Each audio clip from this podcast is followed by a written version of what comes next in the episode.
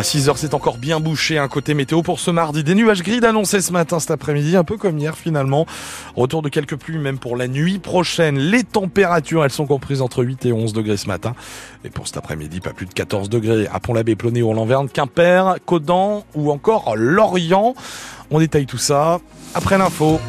Avec vous ce matin, Delphine Gaucho, Christian Troidec au cœur d'une enquête politique d'une tempête politique. L'emblématique maire de Carré, figure des bonnets rouges, est aux abonnés absents depuis son accident de voiture.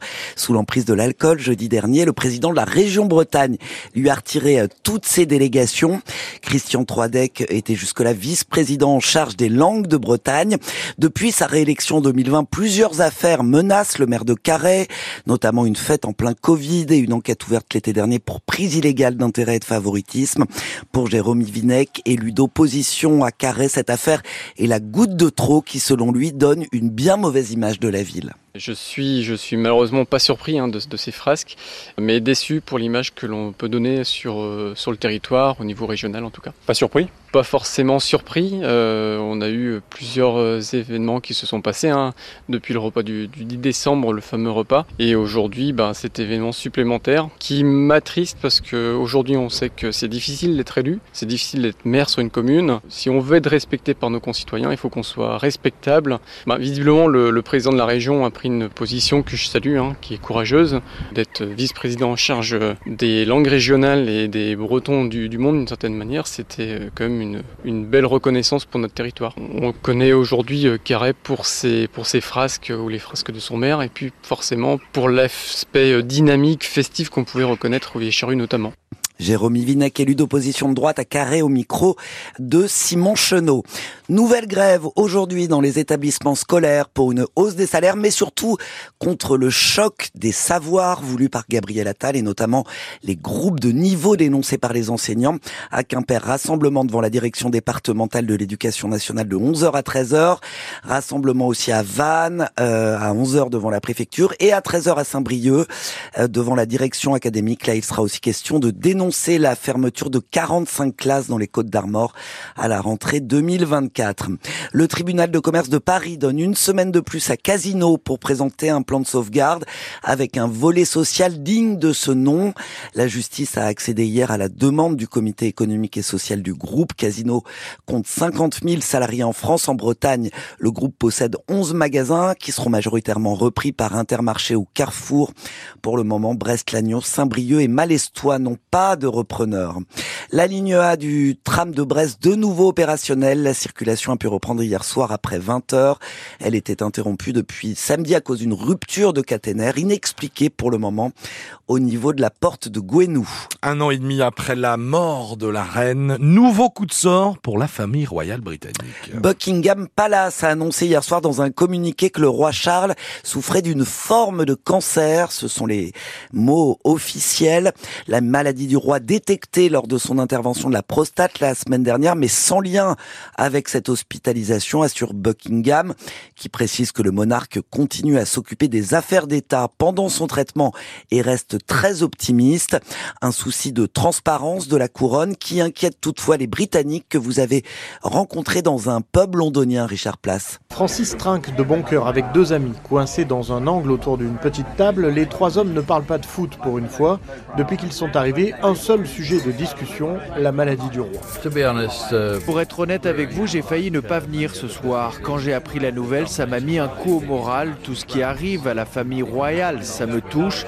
Ils font partie de nos vies. Ils sont sans doute tristes et c'est important pour nous aussi. Au bar, James est venu commander. En attendant sa pinte, il veut bien parler du cancer de Charles III. Ils en ont discuté rapidement à sa table, mais sans grande inquiétude. Je suis assez confiant. Il est entouré par ses proches et par nous, les Britanniques. Il va recevoir les meilleurs soins possibles dans ce pays. Curieux, Alan s'approche, lui aussi veut parler du roi et de son cancer, plus précisément de son traitement. Il travaille pour le NHS, le service de santé publique, et dès ses premiers mots, on comprend qu'il ne soutient pas la monarchie. Combien de millions de livres sterling va-t-il encore nous coûter? Les autres malades du cancer n'auront pas une telle attention, justement parce que nos hôpitaux manquent d'argent et sont dans une situation très très difficile. Mais il tient à conclure en souhaitant un prompt rétablissement à Charles III. Richard Place hier soir. Emmanuel Macron a lui aussi souhaité la même chose, un prompt rétablissement à Charles III sur le réseau social X en anglais. Le président américain Joe Biden se dit se faire du souci pour le roi et le prince Harry, lui exilé aux États-Unis, a annoncé qu'il allait rendre visite à son père dans les prochains jours. L'élection présidentielle au Sénégal sera bien reportée au 15 décembre dans une atmosphère électrique. Les députés ont approuvé euh, cette nuit le texte du président sortant Macky Sall qui est une véritable onde de choc dans le pays. Les députés députés de l'opposition qui étaient contre ont été évacués manu militari euh, par les gendarmes. De nouvelles suites judiciaires après les émeutes du début d'été 2023 à Brest. Un détenu de 27 ans a été extrait de sa cellule et placé en garde à vue dimanche. Il est soupçonné d'avoir euh, volé notamment trois doudounes euh, sans manches de la marque Jot. Dans la nuit du 30 juin, il a été confondu grâce à un, un objet lui appartenant retrouvé devant l'enseigne et les images de vidéosurveillance. L'homme déjà condamné pour des faits de vol a reconnu euh, son forfait. Il sera jugé en juin prochain. À Quimper, une partie du lycée de Cornouailles dans le noir hier depuis plusieurs jours. L'établissement euh, rencontre des problèmes de disjoncteurs et des coupures de courant intempestives. Le problème est identifié, indique à France Bleu Brésil le proviseur du lycée, et doit être réglé demain.